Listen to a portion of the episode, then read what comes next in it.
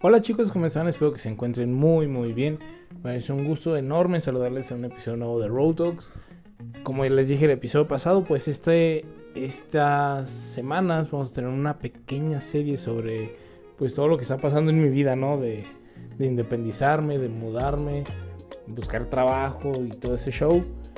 Eh, y pues ahorita, el día de hoy, vamos a platicar un poquito sobre eh, por qué independizarse, ¿no? O sea, de dónde sale esa idea qué cosas necesitas, qué cosas es recomendable que, vayas viendo, pensando, por si tú tienes eso en mente, pues como desde ahorita, antes de yo independizarme, ya he, visto más bien ciertas cosas que son necesarias.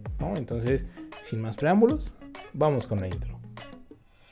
Hola, soy Delian, conferencista, podcaster, risoterapeuta y creador de contenido firme creyente de que todos podemos hacer grandes cosas por la sociedad desde el lugar en el que estamos. Road Talks es un proyecto con el que busco ayudarte a ver la vida de una manera diferente y motivarte a sacar siempre la mejor versión de ti para los demás.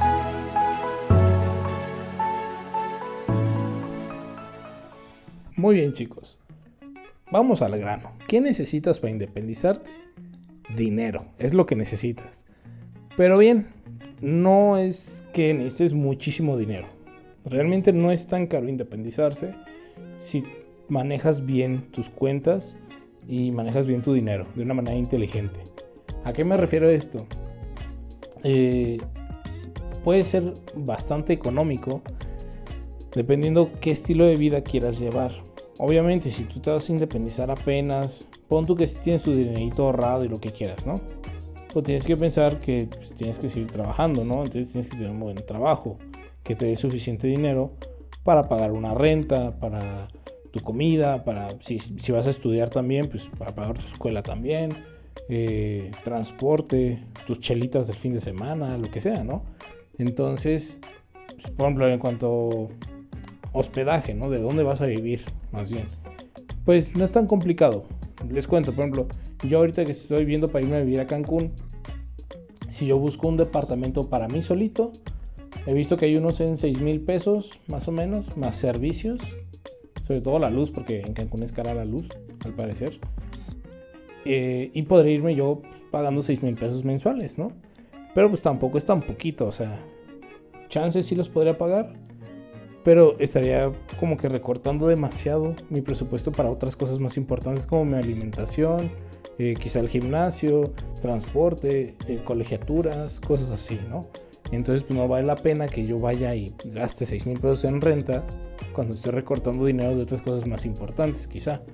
O bueno, no hay más importantes, pero también que son prioridad. Entonces, también hay cuartos que tú puedes buscar dentro de un departamento, dentro de una casa compartida, que te cuestan 3.000, 3.500 hasta 4.500 pesos. Son más realistas, pagas eh, servicios aparte en algunos, pero pues otros ya te incluyen la lavadora, piscina, cosas así que son importantes. Y créanme, va a sonar muy de señora, pero cuando uno se debe independizar nunca piensa en la lavadora. Al menos a mí no se me había cruzado la idea hasta hace unos días de que tenía que lavar ropa. ¿no? La de plancharla, sí. Y sí lo pensé. Dije, no, pues. Llego a una casa de empeño ahí en Cancún y compro una plancha, ¿no? De esas que llevan a empeñar. Porque planchas muy buenas están en 150 pesos, ¿no? Pues es nada. Y ya tengo plancha. Entonces, eh, ya lo había pensado. Por la parte de la lavada, no lo había pensado. Y realmente puede salirte carísimo. O sea, estar lavando ropa en un mes te puedes echar, no sé, 800 pesos o más de lavar ropa. Y no puede ser, o sea, si ya te incluye el agua, donde estás rentando, pues mejor lava en, lavadora, ¿no? Y si no hay ahí, pues puede que te convenga a mediano plazo, pues el comprar una lavadora, aunque sea usada, porque funcione. Y lo que te vas a gastar de insumos de jabón, suavitel y cosas así, pues no van a ser tanto al mes como lo de la, ir a la lavandería, ¿no? Entonces eso es un punto importante, créanme. También está la parte de la alimentación, ¿no? Si tú quieres estar comiendo, no sé, tus cortes todos los días, tu caviar y todo ese show, pues obviamente te va a salir más caro, ¿no? Esto no quiere decir que te la tengas que mal pasar. No, o sea, puedes comer tus tres comidas al día, o como tú tengas tu dieta regular, comiendo bien y barato. O sea, por ejemplo, para un plan de tres comidas al día, pues tu huevito en la mañana, te lo puedes hacer con tortilla, con jamoncito, con chorizo, con verdurita, con lo que quieras, ¿no? Un cerealito, chance, eh, y tu juguito de naranja, ¿no? O tu vasito de leche y ya estuvo, ¿no? Es muy caro el desayuno.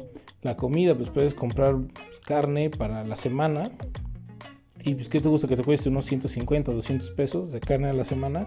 La neta no es mucho.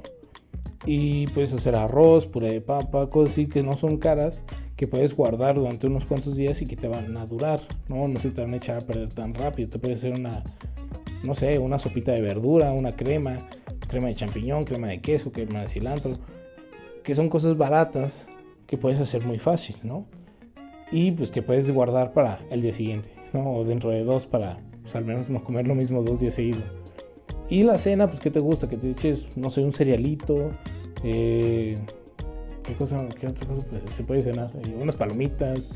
Eh, no sé, o sea, ¿qué, cena la gente normal ahora, ahora que lo pienso? Un pancito de la calle, así del panadero con el pan. Uno de esos, ¿no? Y tu vasito de leche ya estuvo. Y realmente no te echaste mucho dinero en el día en comidas. Entonces, eh, pero pues puedes comer bien sin mal pasarte. No tienes que comer tostados de atún durante los próximos 4, 5, 6 meses de tu vida, ¿no? O sea, no, hay necesidad. y también, eh, pues un punto importante pues, es donde trabajes, ¿no? Que busques un trabajo que te dé dinero, pues para, para poder cubrir los gastos que tienes. Hay un esquema de ahorro por porcentajes o de división de dinero por porcentajes. La verdad, bastante bueno, creo yo. Que dice más o menos así. Dice que de tu ahorro son 15%. Ese 15% del es del dinero neto que te dan al mes, ¿no? De, tu sueldo, ¿no? Ya descontando, eh, pues seguro, vales de despensa, todo eso. Eso es un ingreso bruto. Antes de que te descuenten todo eso. Ya cuando te lo descontaron es tu ingreso neto. Entonces, eh, o tu salario neto. Entonces ese 15% son 5% del ahorro 5% de emergencia, que nunca sabes cuándo te vas a enfermar, que se te van a romper los lentes, que se te va a romper el celular, que cualquier cosa, es muy importante tener ese 5%. Y 5% de inversión. Esa inversión obviamente te va a dar más dinero a la larga, entonces te conviene sí respetarlo. Y ya, el resto pues se va a otros gastos. ¿Esos otros gastos cuáles son? Por ejemplo, aquí te dicen que es, es recomendable que lo que tú pagas de renta solo sea el 30% de tu salario neto. O sea, si tú ganas 9 mil pesos, que tu renta sea de más o menos 3 mil pesos. ¿Por qué? Para que tengas suficiente dinero para todo lo demás. Porque si no, pues no va a funcionar esto, ¿no? Y tienes que asegurar tener dónde vivir, obviamente. Porque además tienes que pagar, no sé, colegiaturas si vas a estudiar, servicios, transporte, comida, aseo, eh, diversión, tus chelitos, ya, ya lo hemos dicho, ¿no? O sea, tienes que cuidar bien tu dinero. Hay, hay una función, en, creo que ya todos los bancos lo tienen, no sé, en las aplicaciones móviles que te dejan separar tu dinero que tienes en la cuenta, ¿no? Y ese dinero pues ya no te lo gastas, ya lo guardas. Entonces, por ejemplo, le haces un apartado que diga eh, celular, ¿no? Si ya sabes que de tu plan son 300 pesos, 500 pesos, lo que sea, pues los apartas, ¿no? No sé, la primera quincena le pones 250 y la segunda quincena los otros 250 y ya tienes el mes de lo del celular, ¿no? Si sabes que tienes Spotify, bueno, pues son 180 pesos ahorita más o menos. La neta ya no me acuerdo cuánto es. En el plan familiar son 180. Entonces, eh, pues le pones tu apartado de, bueno, 90 y 90. Si sabes que tienes que pagar la renta de 3000, pues bueno, ya sabes que en la primera quincena apartas 1500, en la segunda los otros 1500 y ya pagas. Y ya lo tienes apartado, no andas ahí luchándole de que, ay, es que se me pasó la mano en el súper y pues ya me quedé sin dinero. No, pues no. Cuida eso, antes de gastar, divide tu dinero.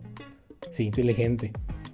Y eh, pues así, o sea, realmente piénsale bien, piénsale y búscale una manera de controlar tu dinero ya cuando llevas una buena gestión de tu dinero, todo se hace muchísimo más fácil, créeme, o sea, mucho más fácil. Yo lo he vivido en estos semanas que he estado trabajando y ahorrando y así. Y con una gestión buena de dinero es facilísimo. Porque normalmente uno dice, ay, 100 pesos no son nada, ¿no? Y te los gastas en los tacos, en las chelitas, en una salida, el cafecito de Starbucks. Pero después te das cuenta de que 100 pesos y otros 100 pesos y otros 100 pesos, o sea, es un dineral al final, ¿no? Y no es por ser codo, pero al final, si te gastas 100 pesos cada día de la semana, son 700 pesos. Y si tu renta es de 3.500, ahí va una quinta parte de tu renta mensual. Entonces no es tan poquito. Así que pues aprende a, ver en qué gastas, ¿no? Si se vale el de, ¿sabes qué? Me lo merezco, va, totalmente válido, ¿no? Pero primero preocúpate de sí cubrir tus otros gastos que son indispensables. Y ya después puedes hacer lo que quieras, ¿no? Ya, pues al fin de cuentas es, tu dinero, ¿no? Tú lo trabajaste, es sudor de tu sangre, es tu tiempo el que invertiste trabajando. Entonces, pues date como magnate. Pero bueno, eh, ¿qué otro consejo? Ah, una parte muy importante que no hemos tocado, que ya va a ser como que el, cierre de este episodio. ¿Por qué independizarte, no?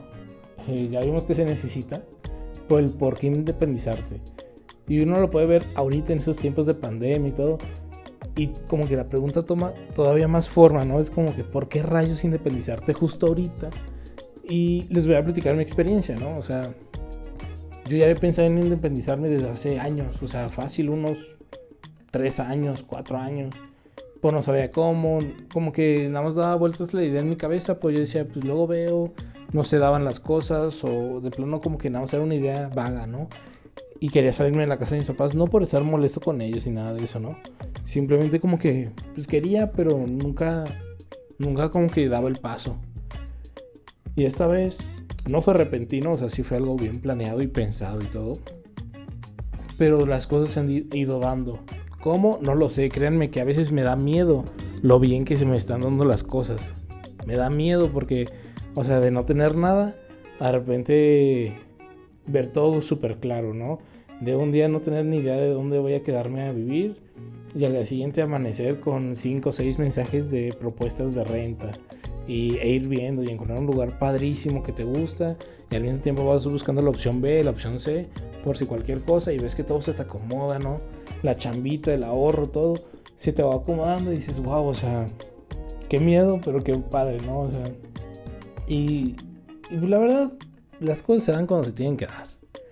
¿Por qué independizarte? Pues la verdad es porque tú sientes que ya tienes la madurez eh, necesaria y ya tienes como esa visión en la vida de decir, ¿sabes qué? Ya sé qué es lo que quiero yo con mi vida y pues ya el estar en la casa de mis papás, pues sí me puede ayudar todavía a ir hacia allá, ¿no? No es impedimento. Pues si tú ya quieres dar ese paso, pues hazlo. O sea, que sea algo que salga de ti y no te veas obligado a.